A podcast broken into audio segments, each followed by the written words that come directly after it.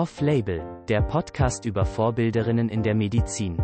Ein Projekt des Asters und der Projektgruppe Search Equal der Medizinischen Hochschule Hannover.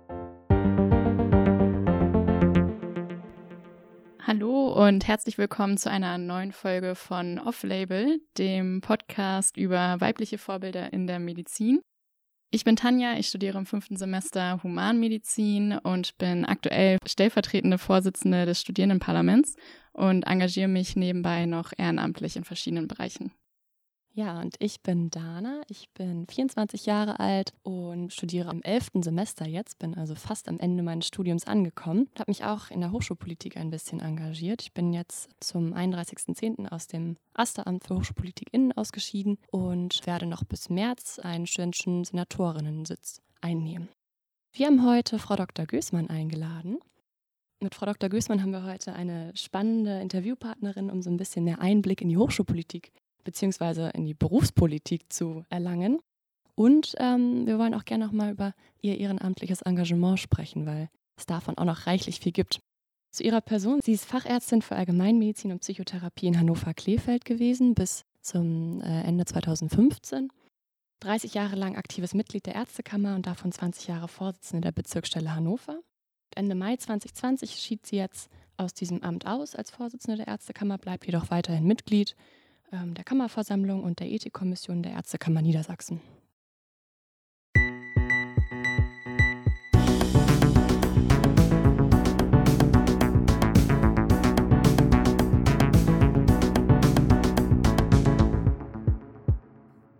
Frau Dr. Güßmann, Tanja und ich sind beide hochschulpolitisch aktiv. Einmal, wie gesagt, im Studierendenparlament und einmal im Allgemeinen Studierendenausschuss beziehungsweise im Senat. Ähm, wie sieht es denn bei Ihnen aus?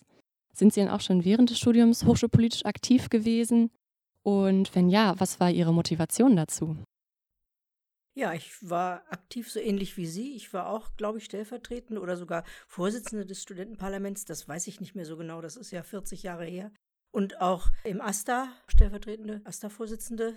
Ja, was war das Motiv damals? Wir waren ja, kann man sagen, noch die 68er-Generation, die gemeint hat, sich überall einmischen zu müssen. Wir hatten ja das Glück, hier an der MHH eine Reform durchgemacht zu haben und eine sehr moderne und auch vorwärtsgerichtete äh, MHH zu haben, sodass man gar nicht viel bewegen konnte. Wir sind eigentlich überall mit unserer Hochschulpolitik offene Türen eingerannt. Aber trotzdem wurde es wertgeschätzt, dass sich die Studierenden eingemischt haben in Fragen der Hochschulpolitik und der Studienordnung. Und das haben wir dann auch weitlich ausgenutzt. Das ist schön zu hören. Jetzt haben wir ja schon ein bisschen was über ihr hochschulpolitisches Engagement damit erfahren, was für uns beide natürlich gerade super spannend ist, weil Dana und ich uns in dieser Phase befinden. Aber ihr Engagement hat ja nicht mit der Approbation aufgehört, sondern sie haben sich dann noch weiter engagiert und zwar in der Ärztekammer. Können Sie uns vielleicht verraten oder auch Tipps geben, wie der Schritt gelingt von ja, Hochschulpolitik zur Gesundheitspolitik auf Bundesebene? Ja, das ist die gute Frage. Die Frage ist ja tatsächlich, will man Gesundheitspolitik im Rahmen der Ärztekammer machen oder sucht man sich da noch andere Bereiche? Man kann ja auch in eine Partei eintreten oder so. Ähm, ich habe damals die Ärztekammer deswegen gewählt, weil das, das können wir ja so offen sagen, ein Tummelplatz älterer Herren war. Es gab eigentlich nur männliche Kollegen, die da entscheidende Posten inne hatten und ich habe mir gedacht, das geht so nicht. Da müssen ja auch mal Frauen reinkommen und du willst eigentlich auch wissen, was passiert da eigentlich in der Ärztekammer? Ist das irgend so ein Klüngel, der vorhandene Fründe verteilt oder kann man da auch tatsächlich irgendwas Vorwärtsweisendes bewegen? Und das war dann so. Ich bin im Grunde damals, als ich das erste Mal kandidiert habe, das war vor über 30 Jahren, offene Türen eingerannt, weil viele andere junge Kolleginnen und Kollegen auch dachten, wir müssen hier mal was vorwärts bringen. Wir müssen zum Beispiel Umweltmedizin, Rechte und ähm, Möglichkeiten für Frauen, also Ärztinnen in der Medizin verbessern. Wir müssen natürlich auch die Patientenversorgung verbessern, weil, das ist, finde ich, an dieser Stelle einmal wichtig zu sagen, die Ärztekammer ist ja nicht nur da, um die Anliegen von Ärztinnen und Ärzten zu verwalten, sondern auch sich um die Gesundheitsversorgung der Bevölkerung adäquate Gedanken zu machen und immer zu intervenieren, wenn sie sieht, also die Patienten werden nicht ordentlich versorgt. Und das war für mich so ein Hauptgrund, da reinzugehen, weil man eben auch gesundheitspolitisch für Patientinnen und Patienten etwas bewegen kann. Jetzt bin ich gerade natürlich hellhörig geworden, weil Sie direkt am Anfang gesagt haben, dass die Ärztekammer ein männlicher Tummelplatz war. Haben Sie denn irgendwann mal Schwierigkeiten erlebt bei der politischen Mitbestimmung oder war es hart, sich da durchzusetzen? Wie haben Sie das erlebt damals? Ich glaube schon, dass das hart war. Selber habe ich das ja nicht so mitgekriegt. Ich habe nur hinterher gehört, dass äh, als wir mit einer sogenannten alternativen Liste, auf der immerhin vier Frauen, vier Männer gleichberechtigt drauf waren, für die Ärztekammerversammlung kandidiert haben, man hinter den Kulissen alles dran gesetzt hätte, uns äh, nicht dabei haben zu wollen. Und wir haben dann haushoch gesiegt und die meisten Stimmen bekommen. Und dann war es schon so, dass man uns erst nicht wollte. Aber inzwischen, glaube ich, klar ist, dass Frauen eigentlich gleichberechtigt mit 50 Prozent der Sitze in allen Gremien bedient sein sollten, aber dass das leider aus den uns bekannten Gründen, weil Frauen auch weniger Zeit haben, so nicht immer klappt. Das war so ein Punkt. Ein weiterer Punkt war, das finde ich einfach als Anekdote vielleicht mal ganz schön, dass in den meisten Sitzungen, die es am Anfang gab in dieser Zeit, ich die einzige Frau war. Und es mir immer wieder passiert ist, dann irgendwelche Männer dachten, ich wäre die Sekretärin und mich aufgefordert haben, was zu kopieren oder was zu holen oder Kaffee zu kochen. Und ähm, ja, das ähm, mich das geärgert hat natürlich, aber es hat sich gebessert. Inzwischen haben wir viel mehr Frauen in allen Sitzungen, die so anliegen. Und wie sind Sie mit dem Ärger dann in der Form umgegangen? Haben Sie dann eine Motivation gehabt, den Männern zu zeigen, jetzt erst recht und ich kann hier was verändern? Ja, klar. Das ist mir ja auch fast immer geglückt. Es war wohl die Zeit reif, dass Frauen, die vielleicht auch noch vernünftige Ideen mitbringen, gewählt wurden. Und ich fast immer an der Spitze der Gewählten gestanden habe und auch viele der Männer, die mir blöd gekommen waren, dann überholen konnte. Also das war mir dann so ein innere Freude. Aber es geht ja um die Sache, ne? Und dann mussten wir gucken, dass wir dann uns auch zusammenraufen. Und ich kann nur sagen, dass sich ganz viel geändert hat in der Ärztekammer, dass das eine durchaus fortschrittliche Organisation ist, wo dann auch die Ideen, die wir damals vor 30 Jahren eingebracht haben, inzwischen alle einvernehmlich umgesetzt sind. Und das ist ja im Nachhinein, also wenn ich so zurückblicke, auch eine gute Sache, dass ich sagen kann, wir haben das geschafft, die vernünftigen Ideen auch irgendwo da in die Kammern zu tragen hatten Sie dabei auf dem Weg? Das hört sich ja schon ein bisschen schwierig an, wenn so viele Männer quasi Sie auch als Sekretärin gehalten haben oder ja eigentlich ein bisschen despektierlich behandelt haben, was das angeht. Hatten Sie denn Mentorinnen oder Mentoren auf dem Weg, dass Sie sich inspiriert haben von anderen Personen oder dass Sie jemanden hatten, wo Sie sich vielleicht dran langhangeln konnten oder mal gute Tipps bekommen haben? Das war natürlich deswegen schwierig, weil es ja kaum Frauen in Führungspositionen damals gab. Also ich möchte zwei Kolleginnen erwähnen, die mir ähm, sehr nah standen und mit denen ich auch, von denen ich viel Unterstützung gekriegt habe. Das war einmal die ehemalige Rektorin der MAH, Frau Professorin Ellen Schmidt, die ja dann auch hier noch sehr bekannt ist, ähm, bei der ich zufällig meine Doktorarbeit machte und die mich dann doch, kann ich sagen, in allen Belangen immer gestützt hat. Und dann vielleicht erinnert sich auch der eine oder andere noch an sie, weil beide sind ja inzwischen gestorben. Frau Dr. Müller-Dethardt, sie war hier die erste Personalärztin dann also die Medizin fürs Personal, die wurde ja damals auch erst erfunden. Sie hat das hier etabliert, eine große personalärztliche Abteilung, die es heute ja auch immer noch gibt. Und war die einzige Frau vor mir in der Ärztekammer, die da aktiv war. Und die hat damals gesagt, komm her Mädchen, ich führe dich hier ein und äh, ich gebe dir meine Akten und ich erkläre dir alles, was du so wissen musst. Ähm, das war dann auch ganz nett und hilfreich, dass sie mir zur Seite stand. Frau Ellen Schmidt kennt man ja auch aus den Habilitationsprogrammen. Gibt es ja auch in der MH so, so ein Mentoring-Programm und äh, Förderung. Da hat sie auf jeden Fall ein ganz gutes Standing hinterlassen, was das angeht. Frauenförderung an der MH. Frau Dr. Gößmann, Sie haben jetzt so viel über die Ärztekammer gesprochen. Vielleicht können Sie noch mal kurz erklären, was die Ärztekammer überhaupt ist und was sie für uns Ärztinnen und Ärzte macht. Ja, es ist per Gesetz geregelt, dass die sogenannten freien Berufe, die also mit ganz grob gesagt, eigenen Büros, eigenem Arbeiten, ähm, nicht angestellt beruflich tätig sind, dass die sich in Kammern zusammenschließen sollen. Das ist gesetzlich geregelt. Äh, unter anderem sollen sich eben sämtliche Ärztinnen und Ärzte, die als freier Beruf angesehen werden, in der Ärztekammer engagieren und sind dort auch Pflichtmitglied. Das heißt, sobald man seine Approbation erlangt hat, wird man Pflichtmitglied in der Ärztekammer, zahlt einen Beitrag, der nach dem Einkommen gestaffelt ist, hat aber natürlich auch Rechte. Das heißt, die Ärztekammer verwaltet alle Angelegenheiten, die sie für ihr Berufsleben später brauchen. Also zunächst dann zum Beispiel alles, was mit ihrer Weiterbildung zum Facharzt, zur Fachärztin zu tun hat. Ähm, dann später ist sie für Fortbildung zuständig, weil man als fertiger Facharzt, Fachärztin ja sich regelmäßig in bestimmten Stundenzahlen fortbilden muss. Sie ähm, ähm, hilft ihnen in allen Angelegenheiten, die ihr Berufsleben betreffen, weiter. Auch zum Beispiel juristisch wird man beraten, wenn es Probleme gibt und, und, und. Also es ist ihre berufsständische Organisation, die darüber hinaus auch die Ärzteversorgung, also ihr Rentenwerk verwaltet. Wir stimmen über die Belange in der Ärztekammer ab. Und dort wird eben auch dafür gesorgt, dass sie später, also wenn sie in Rente gehen können, so wie ich jetzt, ein auskömmliches Einkommen haben werden. Sie haben uns ja gerade schon ein bisschen erzählt, dass Sie schon Mentorinnen hatten oder zumindest zwei Frauen, die Sie sehr begleitet haben und vielleicht auch am Beginn in der Ärztekammer so ein bisschen mit an die Hand genommen haben. Aber wie sah das denn bei Ihnen aus zum Thema Karriereplanung? Wir haben in unserer ersten Podcast-Folge mit Frau Professor Dingemann geredet und sie hat sehr bewusst ihre Karriere geplant. War das bei Ihnen auch so? Und wenn ja, welche Überlegungen sind damit eingeflossen? Das war bei mir leider nicht so, weil in der Regel die berufliche Laufbahn sehr von Zufällen abhängt. Das ist immer so, wo machen Sie Ihre Doktorarbeit? Wer fördert Sie da besonders? Haben Sie Spaß an diesem ein Fachgebiet oder möchten Sie lieber was anderes machen? Wissen Sie von vornherein, dass Sie sich niederlassen wollen oder ist es Ihnen angenehmer, angestellt zu arbeiten? Und so, das sind ja alles Fragen, die man vorher klären muss. Und mir war eigentlich nur klar, ich wollte auf jeden Fall niedergelassen arbeiten, also selbstständig nicht im Krankenhaus bleiben und wollte eigentlich im Fachgebiet der Gynäkologie bleiben, aber kann nur sagen, dass damals die Kolleginnen und Kollegen, also es waren ja nur Kollegen alle aus Männern bestanden, die mich als Frau deutlich gemobbt haben. Anders darf man das vielleicht nicht sagen. Also das ist, war keine so gute Erfahrung. Deswegen bin ich dann ähm, nur ein Jahr in der Gynäkologie geblieben und habe dann so viele andere Fachgebiete durchlaufen, weil mich einfach alles interessiert hat. Also Innere und Anästhesie und Kinderheilkunde und öffentlicher Gesundheitsdienst und, und, und, so dass ich dann nach acht Jahren ähm, so viel zusammen hatte, dass damit eigentlich sinnvoll war, den Facharzt für Allgemeinmedizin einzureichen.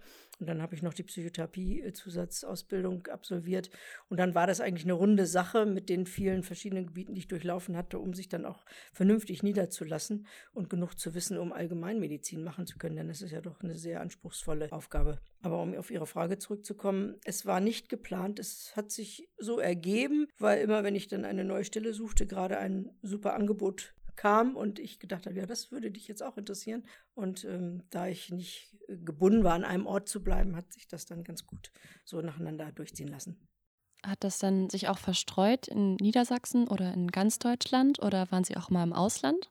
Nee, das hat leider nicht geklappt Ausland, aber in Niedersachsen war ich an verschiedenen Kliniken und Institutionen tätig. Frau Dr. Güßmann, Sie meinten gerade, dass Sie sich ähm, sehr aktiv dafür entschieden haben, sich niederzulassen. Was hat denn Ihrer Zeit gegen das Krankenhaus oder eine Anstellung am Krankenhaus oder an der Uniklinik gesprochen? Wenn Sie so direkt fragen, würde ich sagen, die männliche Dominanz.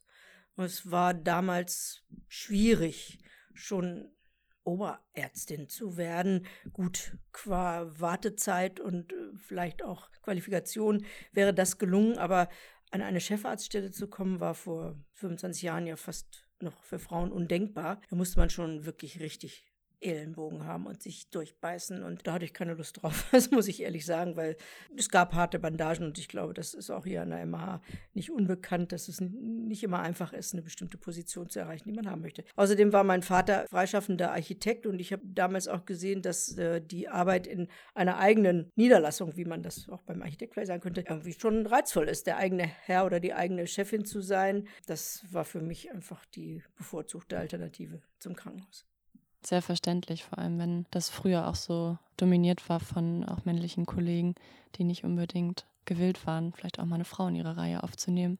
Also der einfachere Weg, sich selbst zu verwirklichen, war damals vor 30, 35 Jahren tatsächlich, sich selber niederzulassen. Das war natürlich auch nicht ohne. Also ein Beispiel, als ich dann die Praxis von einem älteren Kollegen übernommen hatte und umziehen wollte in, in neue Praxisräume, weil der die in seinem eigenen Wohnhaus hatte und da konnte ich ja nicht bleiben, wurde der Vermieter von den anderen Hausärzten vor Ort massiv beeinflusst und gemobbt. Er solle mir diese Räume nicht geben. Ich will das jetzt nicht weiter ausführen. Aber ähm, es wurde klar gesagt, man möchte doch keine weibliche Konkurrenz vor Ort haben, weil sich, denke ich, auch damals die Herren Kollegen schon ausdenken konnten, dass eine Frau natürlich auch Patienten abzieht, die vielleicht lieber mal von einer Frau behandelt werden möchten. Es gibt ja immer Situationen, wo vielleicht weibliche Empathie dann doch besser ist oder lieber ist. Und das hat mir der Hausbesitzer dann später gesagt. Ich hoffe, das stimmt und ich verbreite hier keine Märchen, aber das war ihm sehr unangenehm, dass er erst dachte, er könnte mir die Räume jetzt nicht geben, weil er da richtig massiv Druck gekriegt hatte. Und dann habe ich gesagt, hören Sie zu, bitte seien Sie doch so mutig. Geht doch gar nicht, dass man versucht, andere Kolleginnen aus der Niederlassung rauszuhalten. Und es hat dann auch alles wunderbar geklappt. Und wir sind dann auch später mit den anderen Kollegen in ganz gutem Einvernehmen gewesen. Also wir haben uns dann auch im Stadtbezirk dann auch gut verstanden. Also die Kollegialität bestand dann aber schon. Ja, da haben wir auch großen Wert drauf gelegt. Es gab regelmäßige Treffen, wo dann auch immer wieder Austausch stattfand und man sich kennenlernen konnte. Und das war dann irgendwann eigentlich vergessen, aber Sie merken, ich habe es nicht vergessen. Es ist heute noch in meinem Kopf, dass auch mit solchen Bandagen manchmal gekämpft wird. Also nicht nur Krankenhaus hat seine Ellbogenprobleme, auch die Niederlassung ist manchmal nicht ganz einfach stellt man sich aus studentischer Perspektive gar nicht so vor. Also, dass man im Uniklinikum so ein bisschen Ellbogengesellschaft hat, das kriegt man wohl schon mal mit, auch schon im UAK oder im Blockpraktikum oder so, wenn man mal mit den Assistenzärztinnen und Ärzten spricht. Aber so die Perspektive von einer niedergelassenen Hausärztin, dass es da auch ja, Reibereien gab oder auch Schwierigkeiten gab, die einem entgegengesetzt wurden, das ist äh, auf studentischer Seite gar nicht mal so bekannt, weil viele ja einen eher aufs Land ziehen möchten. Aber das ist heute sicher auch anders. Stimmt, das war ja auch vor 30 Jahren dann. In einem Zeitungsartikel von der neuen Presse haben wir ähm, von Ihnen gelesen, dass es ja eine hohe Arbeitsbelastung von 80 Stunden in der Woche bei Ihnen gab und dass es nur zu schaffen sei, wenn man keine Kinder habe. Wie kamen Sie dann zu dieser Überzeugung und ähm, was meinen Sie, was sich ändern muss, damit Frauen zukünftig nicht mehr vor dieser Entscheidung stehen, beziehungsweise was können wir selbst tun, um diese Zukunft ja zu verändern? Die heutigen Modelle zur Niederlassung sehen ja fast alle so aus, dass man sich in Gemeinschaftspraxen oder MVZs niederlässt, entweder selbstständig oder auch angestellt arbeitend. Und fast alle jüngeren Kolleginnen und Kollegen haben ja dann auch die Möglichkeit, Teilzeit Modelle zu wählen. Ganz häufig ist ja auch, dass man sich mit Partnerin oder Partner niederlässt. Und wenn man eine Praxis zu zweit oder dann mit, mit weiteren, meinetwegen Angestellten oder sonst wie assoziierten Ärztinnen und Ärzten arbeitet, dann kann man ja die Arbeitszeiten so wählen, dass es auch mit einer Familie passt. Das war damals noch nicht möglich, als mein Mann und ich uns niedergelassen hatten. Es war so, dass wir erst beide eine Praxis hatten, jeder eine für sich äh, an zwei entgegengesetzten Enden von Hannover, weil wir nicht wussten, ob wir es zusammen aushalten würden. Aber dann haben wir gemerkt, dass das völlig blödsinnig ist, in einer Familie zwei Praxen zu haben. Auch damals vielleicht noch mit der Idee, äh, Kinder zu bekommen. Und äh, mein Mann hat seine Praxis dann verkauft und ist bei mir mit reingekommen. Und ich kann nur sagen, das war eigentlich die beste Lösung überhaupt, weil zu zweit wir ja beide so flexibel waren, dass wir noch andere Dinge nebenbei machen konnten. Also ich habe dann nicht die Kindervariante gewählt, sondern die äh, ganze Berufspolitik oder Ehrenämter, die sonst noch dazu kamen. Das heißt, er hat mir immer den Rücken freigehalten in der Praxis und die 80 Stunden kamen natürlich auch zustande nicht durch Praxisarbeit, sondern auch durch die ganzen anderen Aktivitäten, wo ich auch viel unterwegs sein musste, für die Bundesärztekammer zum Beispiel. Die Möglichkeiten heute, reduziert zu arbeiten, mit so vielen Stunden, wie man möchte, die jetzt auch von der Kassenärztlichen Vereinigung überhaupt erst ermöglicht worden sind. Früher musste man einen vollen Kassenarztsitz bedienen. Die erlauben ja auch, die Kinder irgendwie einzuplanen und dann auch als niedergelassene Arztärztin dann eine Familie zu gründen und zu betreuen. Also war der Faktor tatsächlich Zeit, die schwer einzuteilen war. Weil heute ist es ja auch eine Frage, ob man Kinder kriegen möchte oder nicht. Nicht auch jede Frau möchte das. Es ist ja auch eine sehr, sehr persönliche Frage. Aber wie Sie ja gerade schon angesprochen haben, ist es ja auch oft gar nicht die Entscheidung Kinder oder Karriere, sondern auch einfach Privatleben und Karriere. Und Sie haben ja auch Ihr ganzes Engagement gehabt, das super viel Zeit in Anspruch nimmt, aber auch sehr, sehr schöne Arbeit ist. Ja, und das sich hoffentlich in Zukunft oder dass wir eigentlich hoffen, dass die Zukunft sich dahingehend ändert, dass man eben die Möglichkeiten hat, die Zeit sich besser einteilen zu können, um eben ein Privatleben zu haben. Da sehe ich schon gute Lösungen. Es äh, bedeutet nur, dass wir sehr viel mehr Ärztinnen und Ärzte brauchen, um alle diejenigen, die in Teilzeit arbeiten oder reduziert arbeiten, dann auch äh, auffüllen, in Anführungsstrichen zu können. Die bisherigen Arztzahlen reichen einfach nicht dann zur Versorgung der Patienten, wenn jeder reduziert arbeiten möchte. Und es gibt natürlich auch sonst Probleme mit Schichtdiensten und, und Besetzen der Station und so. Das, das sehe ich alles. Aber es ist wahrscheinlich die einzige Lösung, dass man vernünftig voll oder wie man möchte arbeiten kann und noch eine Familie haben kann. Äh, für meinen Part möchte ich noch hinzufügen, das war allerdings so, dass mein Mann schon drei Kinder hatte und dann sich die Frage auch nicht mehr stellt, ob wir dann nochmal drei kriegen. Das wäre ja dann vielleicht auch ein bisschen viel geworden. Wir haben also die Kinder auch äh, gut mitbetreut und das war dann für mich eigentlich auch eine ordentliche Aufgabe, die ausreichend war, mich nicht ähm, leer zu fühlen oder zu denken, wir haben keine richtige Familie gehabt. Aber es ist dann auch schön zu sehen, dass auch mal der Mann den Rücken frei halten kann, um ihnen dann das alles zu ermöglichen, auch was ihr Engagement noch angeht. Aber das möchte ich an dieser Stelle nochmal betonen. Ich glaube, dass äh, wenn man schon voll arbeitet und dann noch Ehrenämter oder politische Aufgaben gleichzeitig wahrnehmen möchte, dann braucht man immer einen Partner, der einem den Rücken frei hält. Das haben ja unsere Politiker, die Männer sowieso alle. Und äh, als Frau ist das auch unschätzbar. Es geht nicht ohne, denke ich, als dass jemand Unterstützung bietet. Das ist auf jeden Fall ein guter Hinweis für alle Zuhörerinnen und Zuhörer, dass man sich jemanden an die Seite holt, der die Unterstützung spendet. Ja, bitte. Ja, wir haben jetzt schon auch eine ganze Menge über Ihren persönlichen Werdegang und Ihr Engagement in der Berufspolitik gehört. Zusätzlich sind Sie aber auch noch aktuell Vorsitzende der Gesellschaft der Freunde der MAH. Sie haben einen Lehrauftrag in der Sozialmedizin zur medizinischen Versorgung sozialer Randgruppen und sind Mitglied des Arbeitskreises Flüchtlingshilfe der Ärztekammer Niedersachsen. Das alles sind also wahrscheinlich auch Positionen, die sehr viel Zeit in Anspruch nehmen. Welche Bedeutung hat für Sie denn Ihr Ehrenamt und Ihr zusätzliches Engagement und vor allem, was motiviert Sie, sich für andere einzusetzen?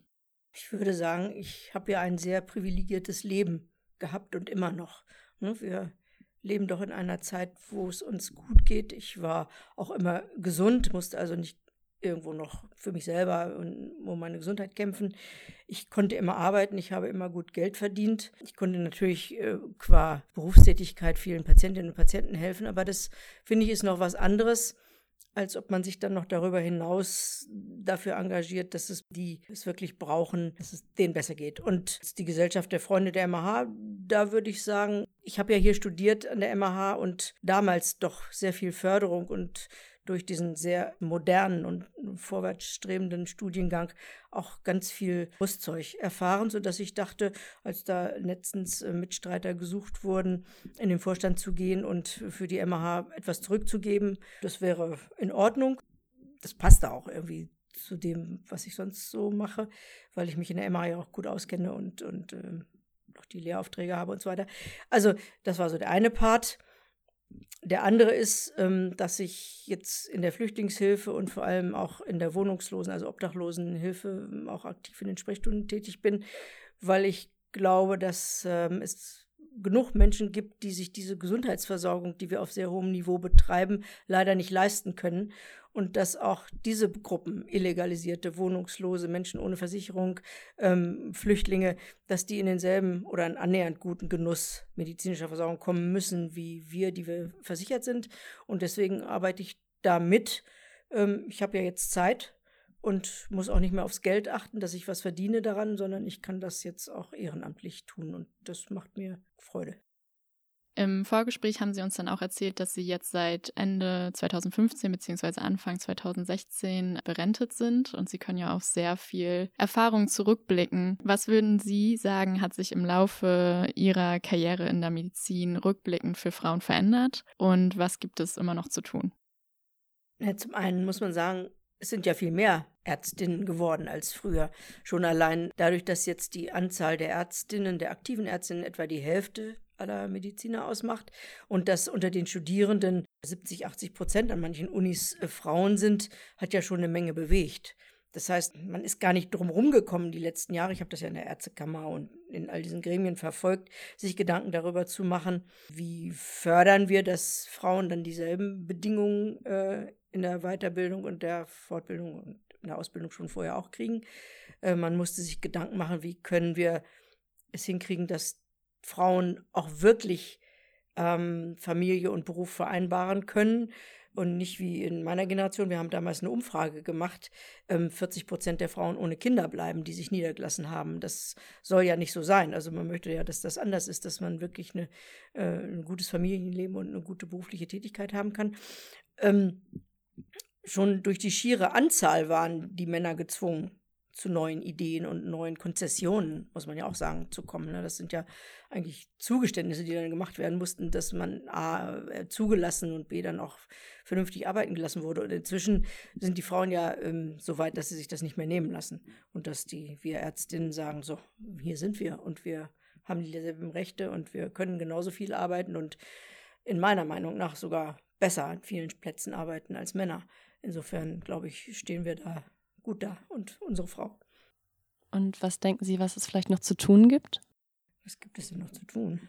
Also ich fände es schon angemessen, dass Frauen selber und dann auch die Arbeitgeber oder die Institutionen, wo sie arbeiten, ermöglichen, dass man mehr als halbtags arbeiten kann.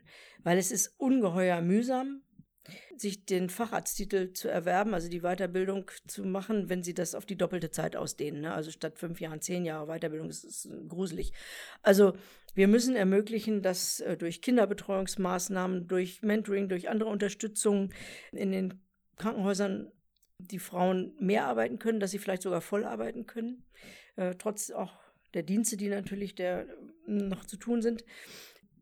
Wir müssen dann sehen, dass die Bedingungen in der Mutterschaftszeit, also wenn eine Ärztin schwanger ist, sich ändern weil bisher ja fast alle Frauen, die schwanger werden, in den meisten Bereichen nicht mehr arbeiten dürfen. Das heißt, sie können noch Akten wälzen oder Arztbriefe diktieren oder so, wenn sie bekannt geben beim Arbeitgeber, ich bin jetzt schwanger. Aber die meisten dürfen nicht, auch wenn sie es wollen, aktiv auf Station oder in den Bereich, wo sie waren, weiterarbeiten. Und da sollen ja die äh, Gesetze geändert werden. Ich hoffe, dass das auf äh, offene Ohren stößt, weil sonst auch diese ganze Zeit also erst die Zeit, so lange wie sie schwanger sind und dann hinterher noch die Zeiten, die sie vielleicht Elternzeit nehmen, so rausfallen aus der Weiterbildung. Das heißt, es wird dann nicht nur zehn Jahre, wenn sie halbtags arbeiten, sondern es wird dann noch viel länger.